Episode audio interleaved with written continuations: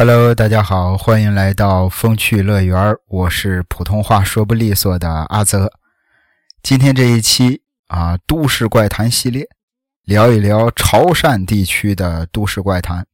啊，之前我们聊过河南的，聊过广州、香港。啊，今天我们聊一聊潮汕地区。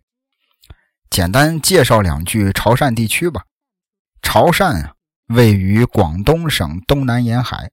包括潮州啊、汕尾啊、汕头啊、揭阳啊这些地方，统称为潮汕地区，也就不多说了啊。就是这些资料啊，你百度一查都能查到。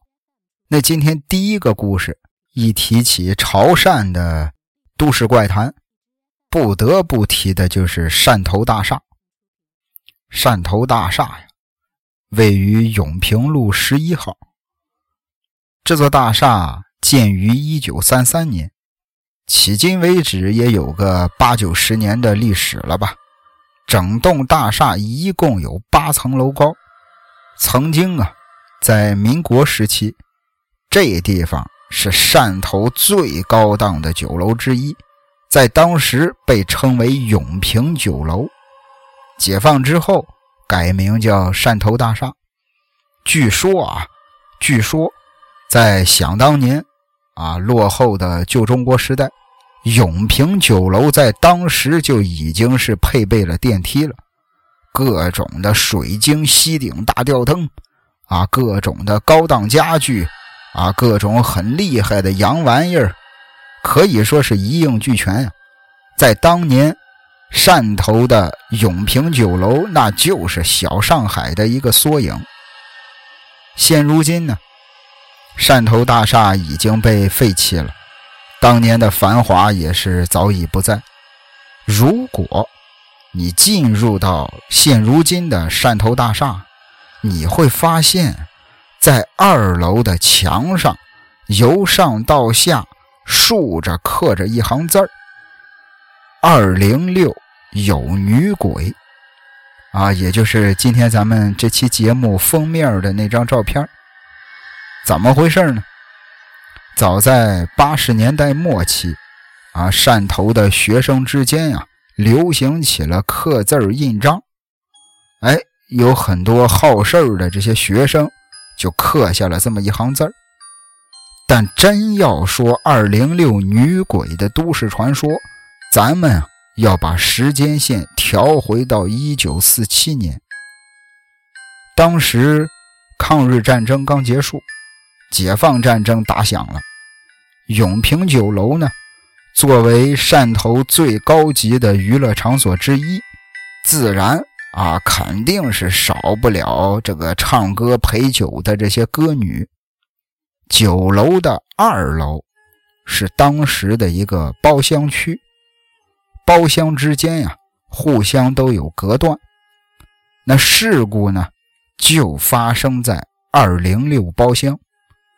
据说啊，当时一位普宁籍的歌女被割喉杀害，当场鲜血直流，渗入了地板，清洗都洗不干净。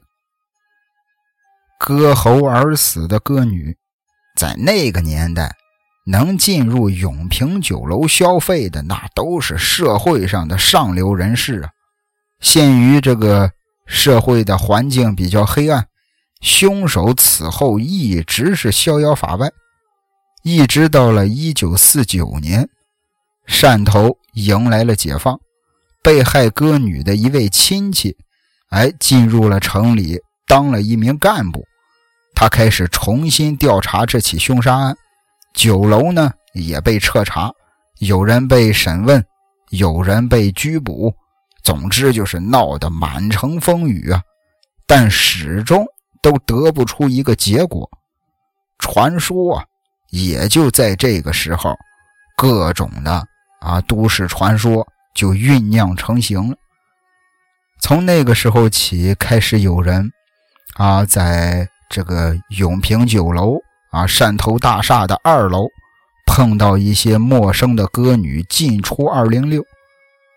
一开始大家伙都以为是开玩笑。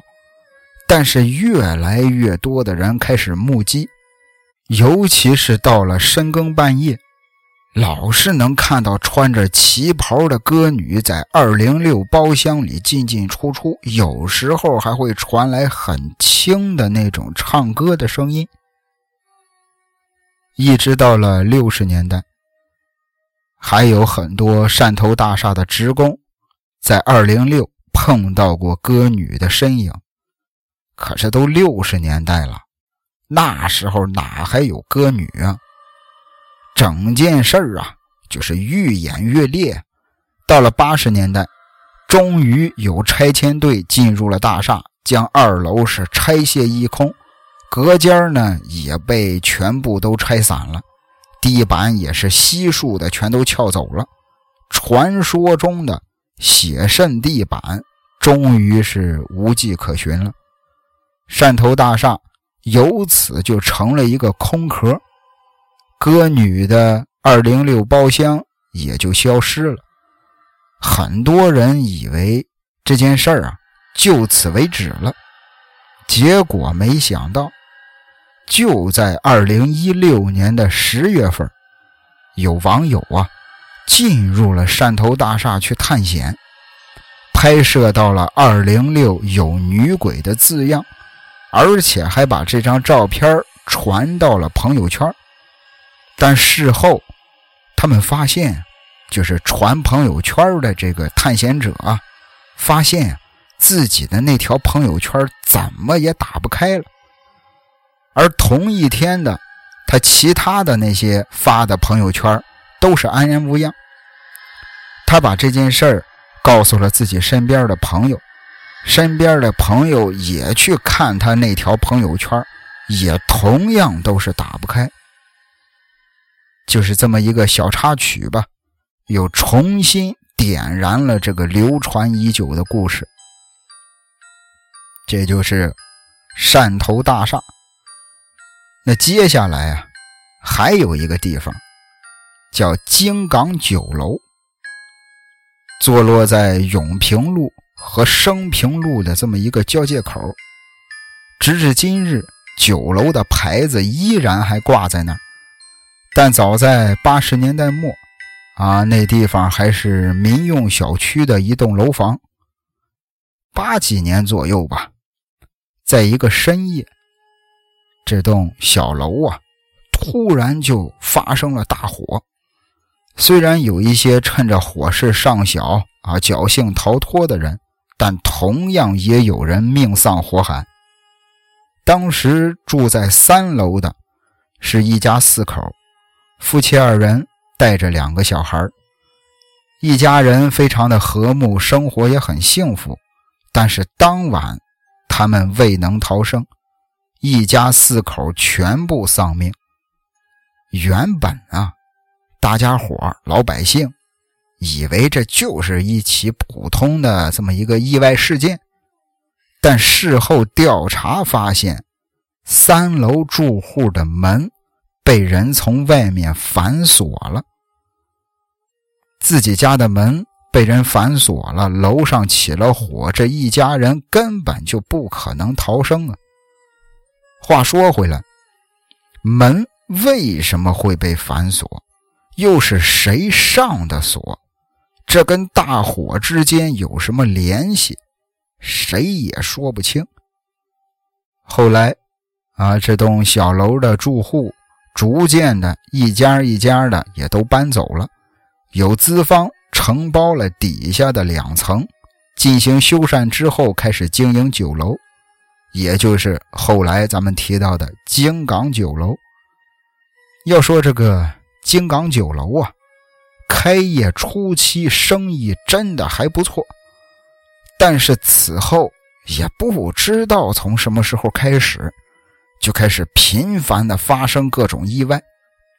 你比如说，一向是身体健康的酒楼老板，突然之间就中风了。啊！后厨切菜的厨师突然之间手抽筋剁掉了自己的手指头。有时候到了深夜呀，就是对门的邻居从对门往往那看，啊，从对面看过去，金港酒楼楼上的三楼，啊，三楼啊，也就是原来的事发地点，在黑夜当中灯火通明，里边熙熙攘攘的，就像是搭了戏台子唱戏一样，哎呦，热闹的不得了啊！但其实夜里的金港酒楼只有守夜的职工在那而已啊，而那些。守夜的职工呢，也都是叫苦连天。他们打烊之后啊，就是不知道怎么回事啊。他们明明就是很仔细的检查过了，不管是顾客也好，还是自己的员工也罢，全都看着他们离开酒楼之后才锁的门。但是，一到了深夜，还是。啊！看见在酒楼里有上下走动的一些黑影，但仔细找呢，却什么也没有。在众多传闻的包夹里吧，这个京港酒楼最终还是因为经营不善关闭了。后来也作为仓库之类的往外出租过，但每一次都是租出去不久之后。啊，也是因为各种原因就被转手了。目前已经是啊经手了不少租户了。现在呢，京港酒楼依然立在它原来的位置上，牌子在风吹雨打中经久不变。而关于它的都市传说，还是逐渐的在传开了。接下来要讲的这个寒堤路大楼，同样是一座烂尾楼。在今天的寒堤路一带，啊，从牛天杨米酒转弯往前走一段，你会发现有一栋楼房。早在九十年代，这地方啊，是一位老板和有关部门合作起的商住楼。为了工程能够如期的竣工，这位老板呢，就开始啊四处奔走筹集资金，甚至还借了高利贷，想着。啊，等这个楼房盖好之后，大赚一笔，然后高利贷就能还上了。结果进入到九十年代末，啊，经历种种变故的汕头开始经济崩溃，大家的这个消费水平啊，也是后退了好几个台阶，谁还有心思买房呢？在这种情况下，楼就是盖好了，它也卖不出去。加上大家伙全都经济紧张，啊，老板的资金链很快就断了，高利贷当然也是还不上。据说啊，当时啊，多方的催逼他还债，但楼房没法卖，啊，也没人再借钱去救济他，他根本也是无力偿还债务。后来被逼到绝路的这位老板。从楼顶上一跃而下，跳楼自杀了。当时这位老板的孩子呀，还在读小学。啊，即便如此，他也是选择了撒手人寰，一死了之，因为是也是实在找不到活下去的办法了。可能自己自杀了，死了之后，人死债消啊，自己的老婆孩子还能好过一点。也就是从那个时候起，这个地方啊，这栋楼房就开始各种灵异事件频发，啊，逐渐的就成了当地人的一个禁区了。最开始啊，是一位这个精神病人，因为没人看管，啊，这位精神病人就偷着跑到了这栋楼里，然后就莫名其妙的掉进了一个大坑里。坑里呢，里边啊满是当时施工作业的时候留下来的铁条，尖锐的铁条刺穿了这位精神病人的身体，现场可以说是血腥不堪。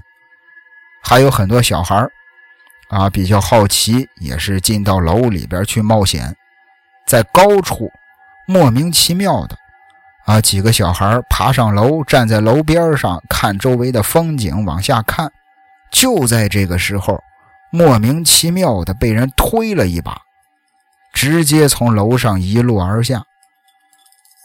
就是不管有没有灵异事件啊，废弃楼房终究还是过于危险，于是周围的人就把这栋楼房给围了起来，哎，禁止探险者前进的步伐。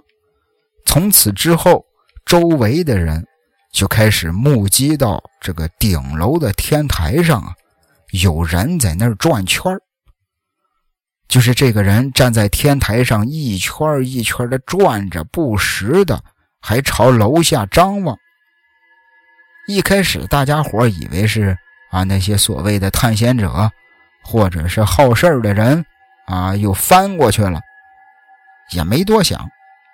后来有一天，在这个工地上守夜的人啊，突然罢工了，说是夜里老是听到有人在楼里边自言自语，打着手电筒转了一圈，怎么都找不到人，就是只有那个声音在空旷的大楼里边回荡。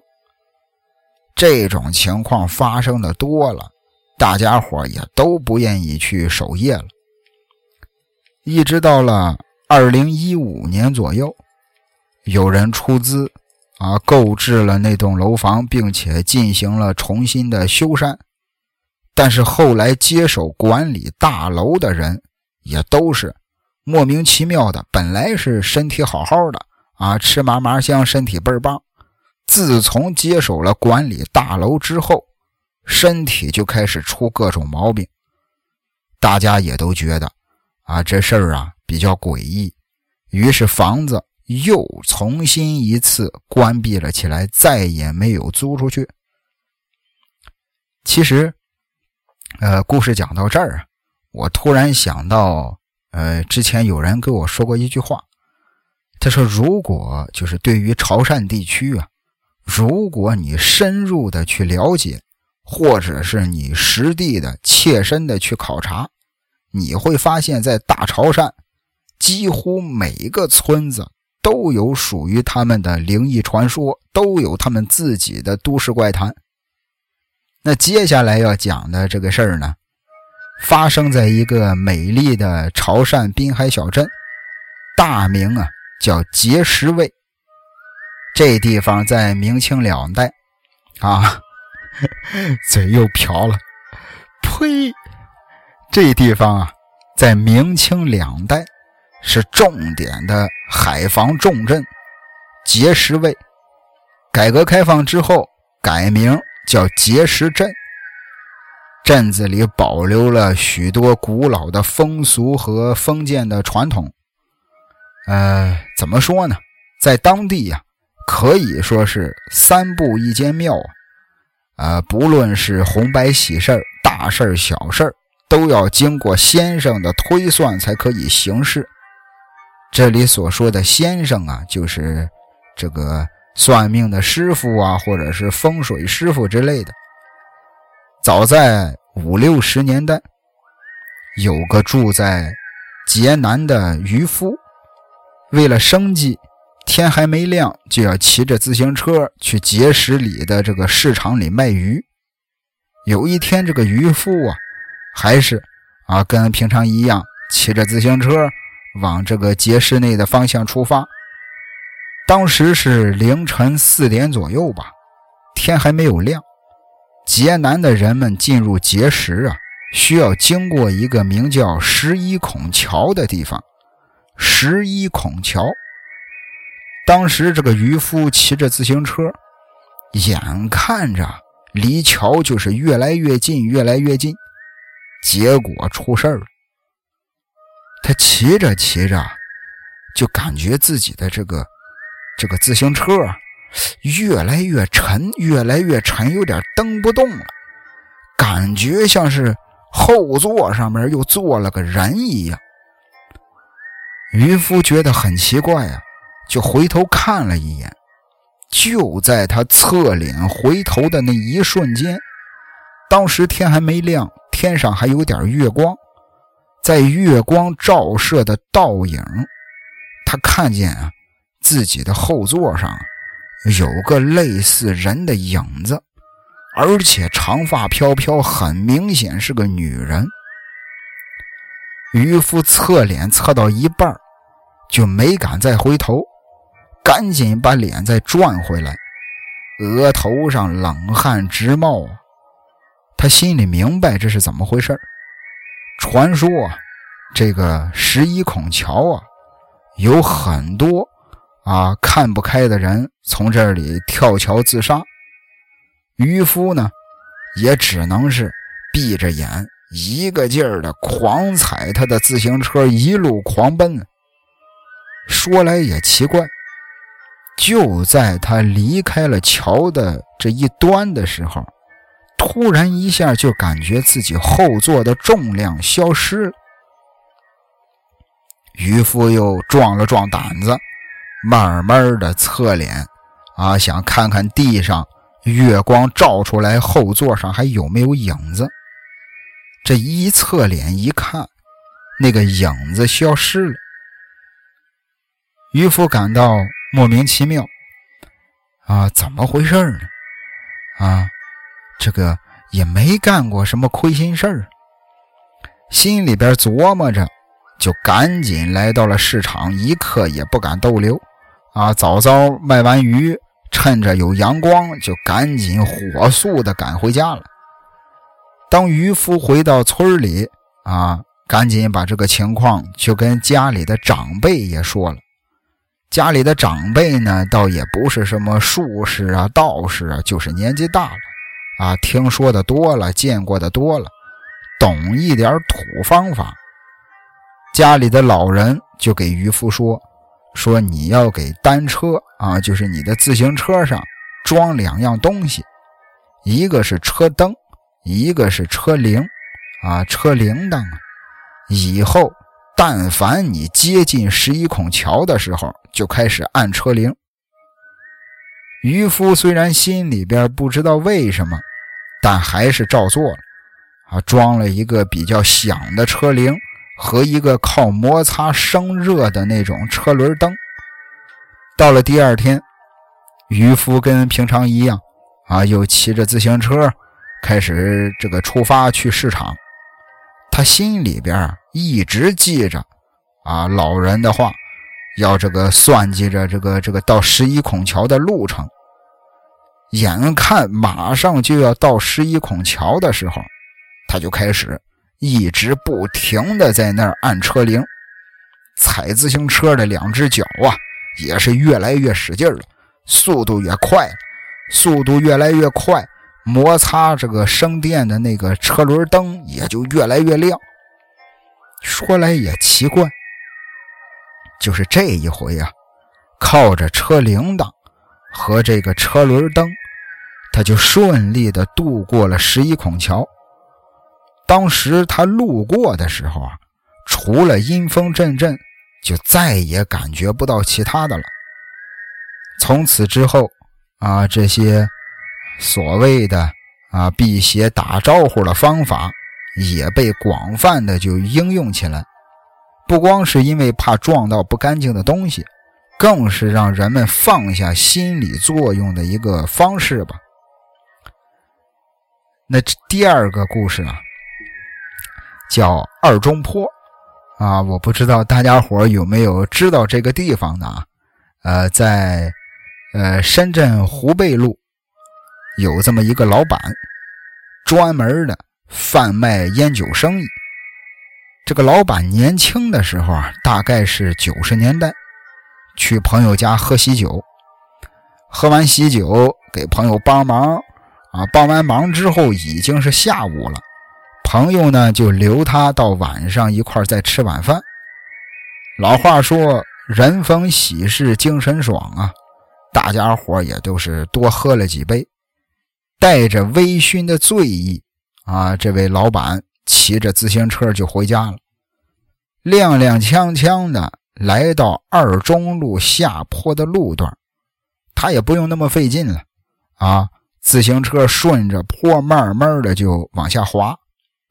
就在他享受这份凉风醉意的时候，突然之间呀，眼前边好像出现了两个人。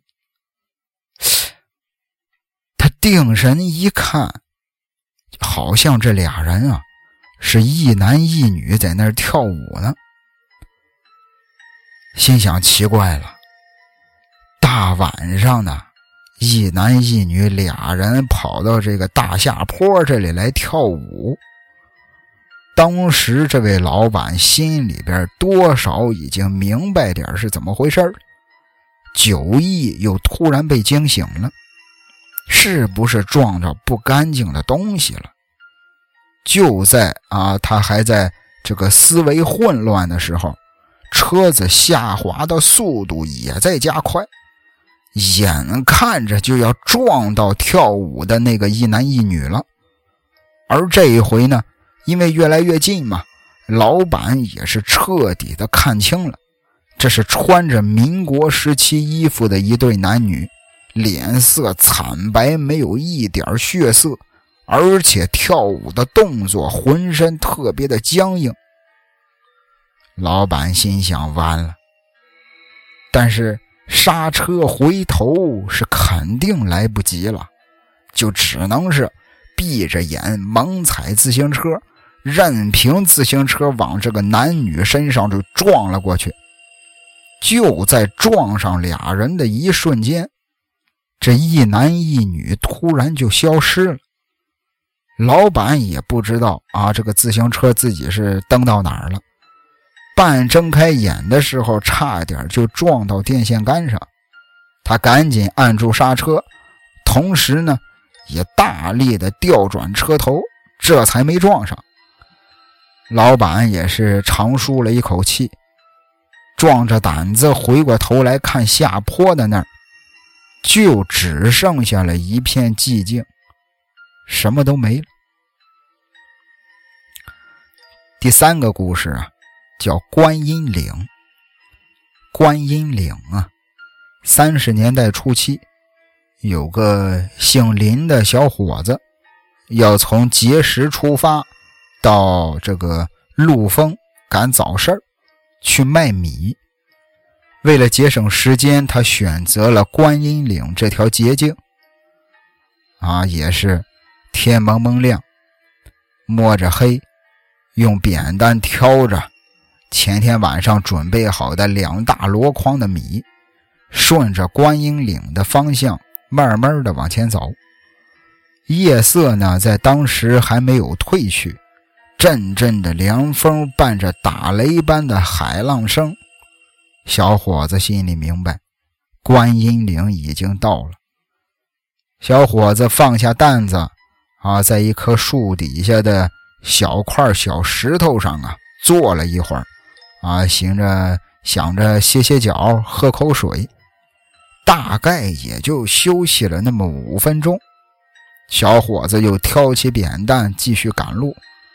就在他要走的时候，就在那突然间呀，他听见了一阵特别诡异的笑声，就是那种很轻盈的年轻女孩子的那种笑声。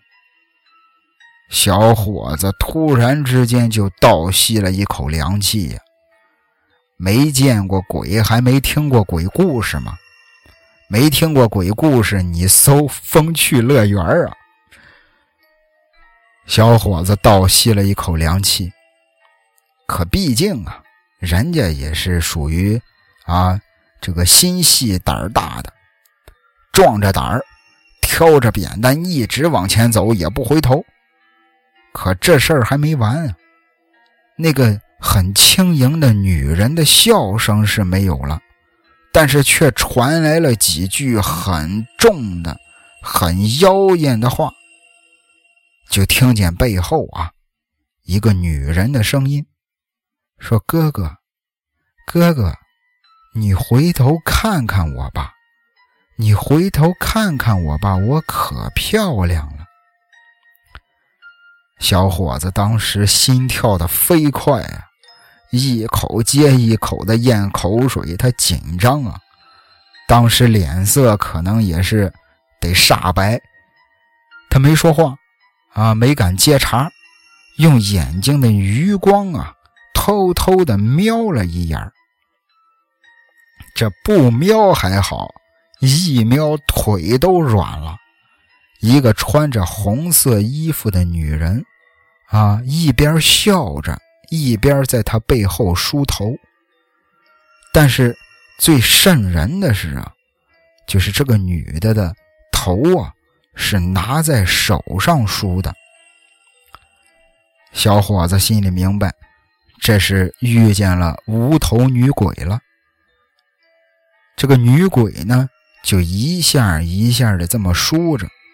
小伙子把扁担一丢，嗷唠一嗓子，拔腿就跑。这是在当地流传的一个小怪谈吧。还有一个叫水池，这个故事很有意思啊。呃，也没说是哪个农村，在这个村子里啊，有个天性啊自大。而且特别粗鲁的这么一个妇女，每天干完农活都要去庄稼地不远的这么一个小水池子里边去那里洗脚泡脚。那一天呢，天气还挺热，水池子呀，它是一个天然的水池，也不知道是哪里冒出来的水，啊，差不多有一个小游泳池那么大吧，大小啊。可以容下两个人。啊，这一天天气还挺热，妇女干完农活，带着满身的臭汗和泥巴，又往这个水池去了。半路上啊，遇上了两个同乡、年纪差不多的邻居。妇女就想把他们也叫上，可是人家也不愿意，而且还调侃妇女，啊，说你这个一天到晚的去那泡脚。啊！你别有一天被水鬼给拖走了。妇女呢，一脸不屑啊，不以为然。简短结说，妇女来到了水池边啊，放下农活的工具，准备下水的时候，听见旁边好像有人在窃窃私语。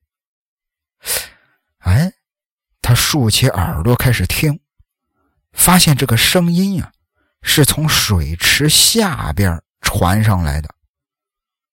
哎，妇女一下子就被这种情况给吸引了，她就趴在水池边上，想仔细的听听在说什么。就听见水池底下有两个人，好像是在对话，说那个女的经常来我们这儿洗脚，我看她长得不错啊。找天他再来洗脚，我就把他拉下来给我儿子当媳妇儿。旁边是另一个人的声音，说：“好呀，好呀，啊，咱们一块儿吧，我帮你。”说完了之后，两个人开始哈哈大笑，一阵一阵诡异的笑声传进了妇女的耳朵里。这下不信邪也不行了，这就是俩水鬼在这憋着害人啊！结果，这个妇女呢，思绪一转，她不害怕，反而更不屑，心想：那我一辈子我都不来这儿洗脚泡脚了，你们能奈我何？想完，啊，就轻蔑的笑着，拿着工具回家了。一转眼，三十年过去了，妇女也都是人妻人母了。有一次，他回娘家，啊，坐摩托车经过那个水池的时候啊，他叫停了司机，小心翼翼地向水池边走去。如今这个水池啊，也是干枯的，就只剩下一小滩水了。妇女又再次不屑地笑了，啊，不改那种自大的本色，脱了鞋就往水里踩。啊，嘴里边一边踩着，一边还说：“说这个如今就剩下一滩死水了，看你们怎么拉我。”结果这话还没说完，脚一碰到水，整个人滋溜一下就被吃进去了。这个时候，水池里传来了阵阵诡异的笑声，说：“我等了你三十年呀。”接下来这个故事啊，也挺有意思，叫再婚。啊，也是在潮汕碣石地区吧，有这么一个习俗，说是如果这个年轻时候啊，男人的原配夫人不幸去世了，而男人呢，他又想再婚啊，又想着说是再多娶一个的话，那就得在原配啊入墓，就是在原配进棺材的时候。从棺材上跳过去，以此作为告知的一种方式吧。那在碣石一个小村子里，有一个叫阿东的人，三十多岁的时候啊，老婆不幸早逝啊，而且老婆去世呢，也没为阿东留下个一儿半女。阿东父母虽然也疼惜红颜薄命的媳妇儿，可人也已经死了，啊，不如为活人多做点事儿。于是二老心里就盘算着，啊，说给这个阿东啊再谋一任田房。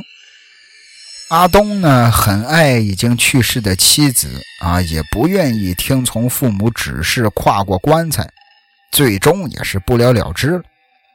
几年过去了，阿东也不再年轻。看着两鬓斑白的父母，想想自己仍然没有子嗣，这事儿啊，确实是也挺不孝的。于是决定听从父母的建议去相亲。很快，父母就给阿东找了个还过得去的女人。阿东看着也不错，啊，想着就尽快这个举行婚事吧。阿东的父母啊，觉得要迷信一下，啊，就是指调音。所谓调音呀，就是请原配的媳妇儿上来，把这个阿东现在的情况要再结婚这件事儿给人家说明一下。可阿东呢，他不信邪，啊，觉得这都是封建迷信。一方面也坚信原来的老婆会谅解自己。所以到这个阿东他们俩结婚，阿东也没去做调音这件事儿，也不知道是不是这个没有调音的原因啊。结婚之后，怪事儿可就来了，就是明明阿东和他的新媳妇儿晚上是一块睡的，可是到了半夜，媳妇儿总是睡到地上去了。哎，这让他们有点纳闷啊。阿东的父母都说，说可能是原配不高兴，所以会这样。但阿东就是不这么觉得。可阿东嘴上说不觉得啊，心里呢也渐渐的起了这个怀疑了。直到有天晚上，这位新媳妇儿连续三次睡醒了，都是躺在地上。可他明明就是跟阿东睡在一块儿，这才让他们觉得这个事儿啊，啊得去迷信一下了。第二天，阿东叫上他自己的父母，带上新媳妇儿，早早的买好了祭品，到了原配老婆的坟墓跟前烧完香之后，阿东就郑重其事的啊向原配介绍这位新来的媳妇儿。阿东父母呢，也把情况都说明了，烧了纸钱，就去找师傅去调音了。简短结束，这个请原配上来之后啊，阿东又重新介绍了一遍新来的媳妇儿。新来的媳妇儿呢，啊，也是比较懂事儿，啊，对这个原配啊，也是张嘴一个姐姐，闭嘴一个姐姐。果然不出所料。啊，原因呢，就是因为原配吃醋，啊，不让他占有自己的位置，所以只要他一和阿东睡一块原配就把他搬到地上去。阿东和这位新媳妇儿说了一堆的好话，新媳妇儿保证啊，会善待阿东和家人，也会长期的供奉这位姐姐，自己永远是老二。啊，全家人也是一块说了一堆的好话之后，原配终于答应不再整蛊他了。但是哈有一个要求，就是要做一个神主牌，隔在他们俩中间，隔三年，那他才会彻底的同意。就是做一个牌位，啊，只要是阿东和新媳妇睡觉，都要把这个原配的这个牌位隔在他俩中间，隔个三年。阿东也没办法，只能照做。也从那天开始，这个新媳妇儿啊，再也不会睡着睡着就跑到地上去了，只是俩人从此中间啊多了一个人。今天我这个回咱们电台听友的评论，我看到有听友问我中元节有没有特辑呀？中元节肯定会有特辑的啊，这是咱们这个小电台的一个习俗吧。那接下来这个故事啊，就是发生在中元节的，在潮汕地区啊，有一个习俗叫拜老爷。呃，潮汕地区的人啊。经常会把神仙都称作是老爷。那这里所说的拜老爷啊，未必只是一尊神啊，就是每当到了拜老爷的时候，各地都会把庙里的神像请出来，四处游行，举行祭祀，然后再送回去安放。那这个故事呢，就发生在中元节。咱们的故事主角啊，叫阿强。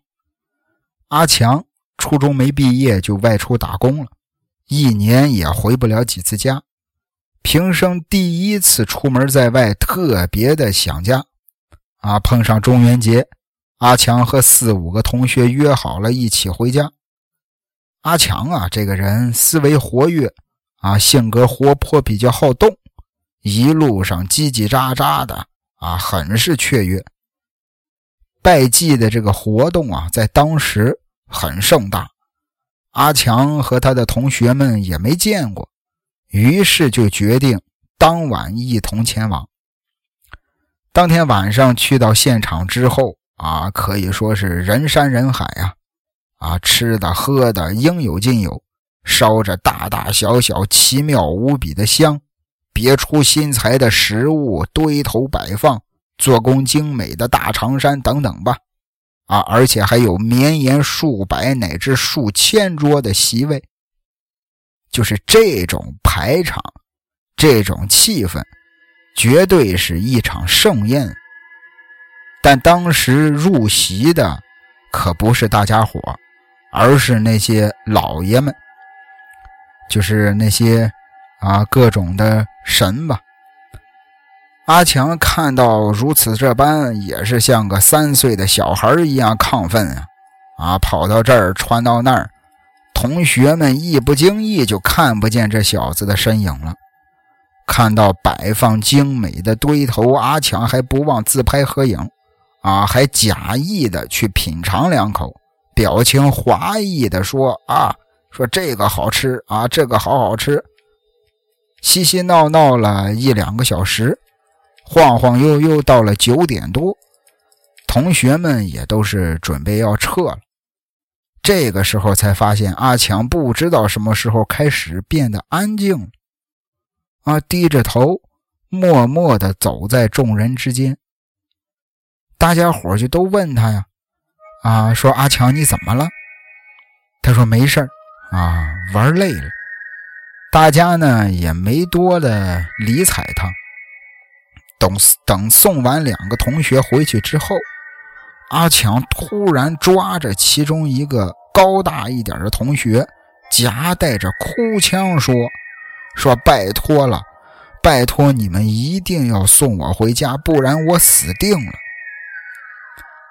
同学们一听都傻了，说：“刚才还好好的，你这是怎么了？”可阿强呢，只是一个劲儿的说。说无论如何，拜托你们送我回家好不好？送我回去吧。就是言语间眼泪都快流出来了。同学们也只好答应他，也没再问。一路上，阿强始终是畏畏缩缩的，啊，不禁让同学们也是多了一份神秘感。约摸着走了得有半个多小时，眼看阿强家就要到了。就在这个时候，阿强突然大叫着往家里飞奔起来，啊，嘴里边一边跑啊，一嘴里边一边喊着：“快跑啊，快跑啊！”同学们被他突然一叫，也都慌了神了，也跟着他一块跑起来。一阵突然的叫声和持续重踏的脚步声，让本来安静的小巷子变得吵闹起来。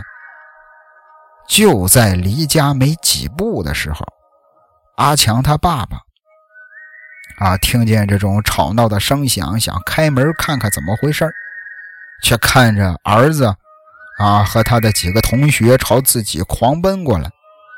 阿强他老爸拦住大家伙，而阿强呢，一直狂叫啊：“快让我回家！快让我回家！我会死的！”此刻，同学们也都是愣在那儿看着阿强。安静的巷子里，只有阿强失魂落魄的叫声。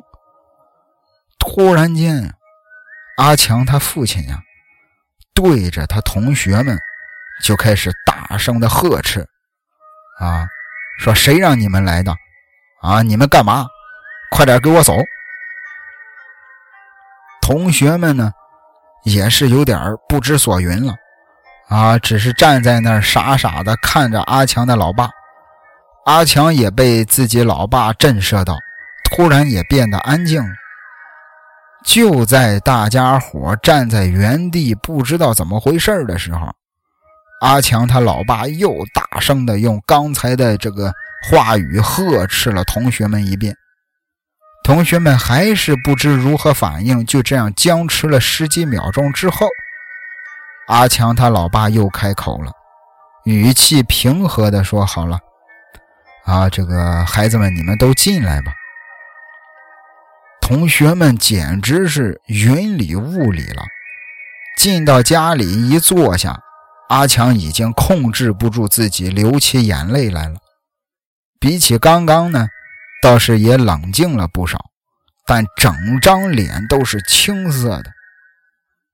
阿强他爸爸就问了，说：“你们晚上干什么去了？”阿强就和几个同学七嘴八舌啊，如此这般的把当天晚上去新绕这个游玩的事情说了一遍。阿强他老爸哼了一声之后说：“哼。”还好我是有老爷的人，要不然晚上你们就全回不了家了。同学们这会儿全傻眼了，只有阿强在附声说：“对对对，刚刚有两个人一直跟着我，啊，在我家门口才被我爸骂跑了。”同学们这才倒吸了一口凉气，这才恍然大悟。啊，知道刚刚阿强他父亲呵斥的不是他们，而是一直跟在他们身后的东西。在咱们潮汕地区，诸如此类的这种民间的怪谈太多了。啊，比如接下来这个故事，也是同样发生在农历七月十四中元节。在潮汕地区啊，中元节是一个比较盛大的节日，每年的这个时候。每家每户乃至每个姓氏的族人，都会大肆的祭祀。传说啊，传说啊，会有许多无法被超度或者是投胎的恶鬼。阎王爷啊，会特别允许这天让这些恶鬼出来接受人们的祭祀，啊，可以吃到东西，也可以自由的游玩一番。尤其是家里有小孩的，啊，每到了七月起，家里的大人们整整一个月都不会允许孩子们到处乱跑，特别是到了晚上，啊，也都是早早的就睡觉了，啊，甚至连话都不能乱说，不能大声喧哗说关于鬼的字眼也不可以对着祭祀的东西指指点点，啊，做出一些不尊敬的行为。很多孩子在小的时候啊，会住在祖传的祠堂院子里，就是有点像咱们北方的或者是北京的四合院那种老房子。有很多人家呢都是三进三出，最里面的一间就是祖宗们的宗祠了。一大家子人啊，住在离大门口最近的一间小屋子里。祠堂外边啊，是一个还算大的院子，但是地上都是坑坑洼洼的水泥路啊，旁边还有两条臭水沟。但凡家族这个有盛大的一些活动，都会在这儿举行。中元节也不例外，啊，大人们会拿木板把水沟盖住，然后拿粗大一点的几十根竹子搭起一个帐篷，摆上十张红色的八仙桌，放上祭祀的用的这些祭品和香炉等等。当然，必不可少的就是用纸扎，啊糊的一件巨大的蟒袍和帽子，然后用竹竿撑起来挂在墙上。那这个故事的主角啊，名叫小贾。当时小贾只有十岁。那天晚上正在祭祀，他的妈妈、他的奶奶，啊，还有一大群长辈们。上了香就叽叽喳喳的开始聊天百无聊赖的情况下，小贾只能早早的睡觉，因为夏天嘛，特别的热啊。小贾就直接拉了张凉席放在门口的小空地上睡了起来。依稀记得是晚上十点钟左右。说来也奇怪啊，明明是睡着了。但是总可以隐隐约约地听到自己妈妈和长辈们聊天的声音，心想可能是还没有熟睡的原因吧。可更奇怪的是啊，为什么依稀的又听到一些吹唢呐的声音呢？小贾心里边正犯嘀咕呢，大晚上的。应该不会有人吹唢呐了。于是小贾就边揉眼睛边转身往院子里看。这一看不要紧，直接就傻眼了。他看见在大蟒袍那儿啊，齐齐整整的站着一群穿着黑色地主大褂的人。乌乌压压的，可能得有七八个。所有人，就这七八个人啊，都看不清他们脸上的眼睛、鼻子和耳朵。带头的那一个，正拿着唢呐，一边啊缓慢的带头走路，一边吹着。后边的人也都跟着他，慢慢的往前走。小贾当时才十岁。看见这个场面，浑身就起了一层的鸡皮疙瘩，额头上哗哗的冒汗。与此同时呢，小贾看看妈妈和那群长辈们，明显没有丝毫的察觉，啊，依旧是在那儿自顾自的聊天。小贾想说话，但是像哑巴一样，啊，话说不出口。感觉身体都是受限制的，只有头脑是清醒的。基于小孩的本能反应，小贾突然感到特别害怕。他想自己可能是啊遇上什么不干净的东西了，赶紧闭上眼，啊，心跳扑通扑通一声接一声，嘴里边一直也是默念着阿弥陀佛，阿弥陀佛。就这么迷迷糊糊之中，小贾又睡着了。醒来之后，已经是第二天早上了。自己的父母已经做好了早饭，而他的身体也恢复了自由，啊，一切就像没发生过一样。再扭头望向院子，帐篷还是那个帐篷，大蟒袍已经被烧了。昨晚那一幕。究竟是做梦呢，还是自己遇到了什么？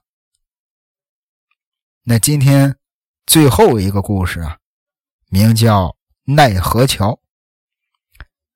在这个潮汕地区有一个风俗，就是一个人啊，只要是逝世了，无论在哪里啊，也无论你是怎么死的，都要回到族里的祠堂。当然有两个情况除外，一是小孩夭折。二是未成婚的女子。至于为什么呢？说实话，我从网上找了很长时间，我也没找到。啊，不知道咱们听友里有没有潮汕地区的朋友，可以在评论里啊，给大家伙聊一聊。那这个事儿呢，呃，为了方便讲述啊。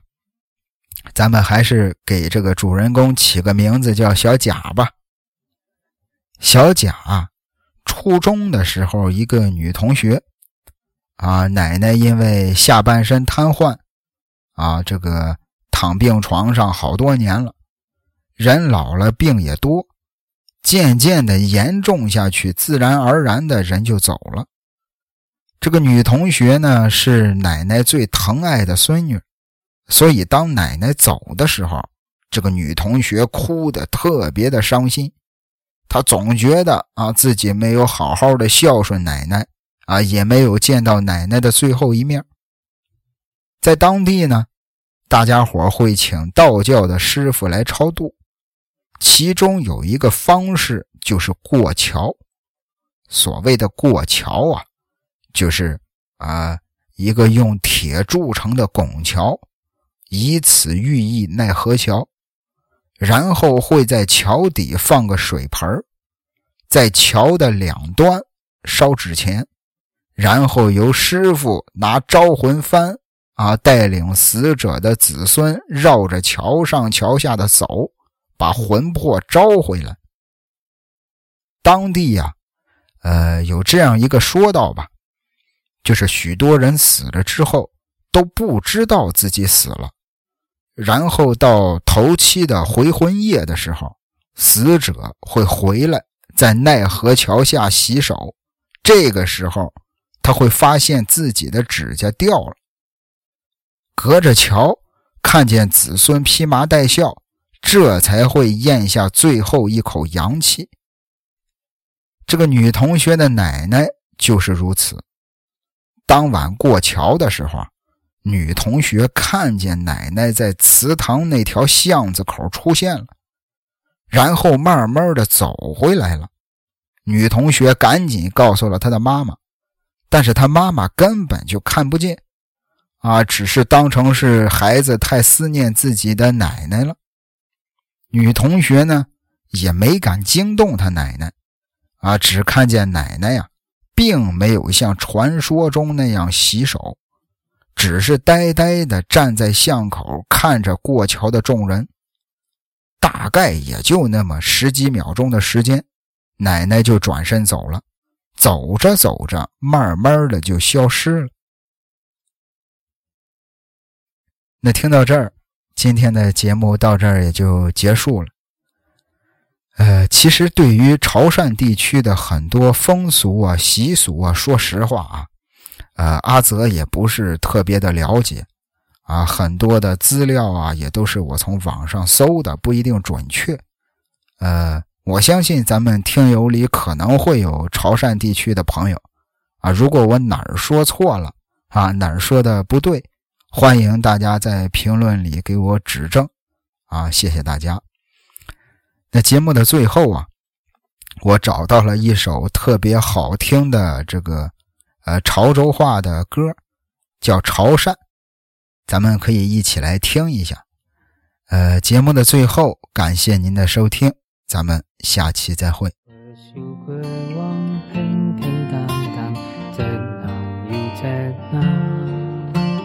在满起航，悠悠晃晃，这张又这张，这从高涨，心似海浪，往事脑海荡，终于夜盼，难以归港，心花都流浪，流浪，流浪，流浪。就在转也转，就算能能爱转转黄浪浪会荡，荡起黄黄叶旁，旁如茫茫孤难，就算能，就算能，能入旁。Hilang lang,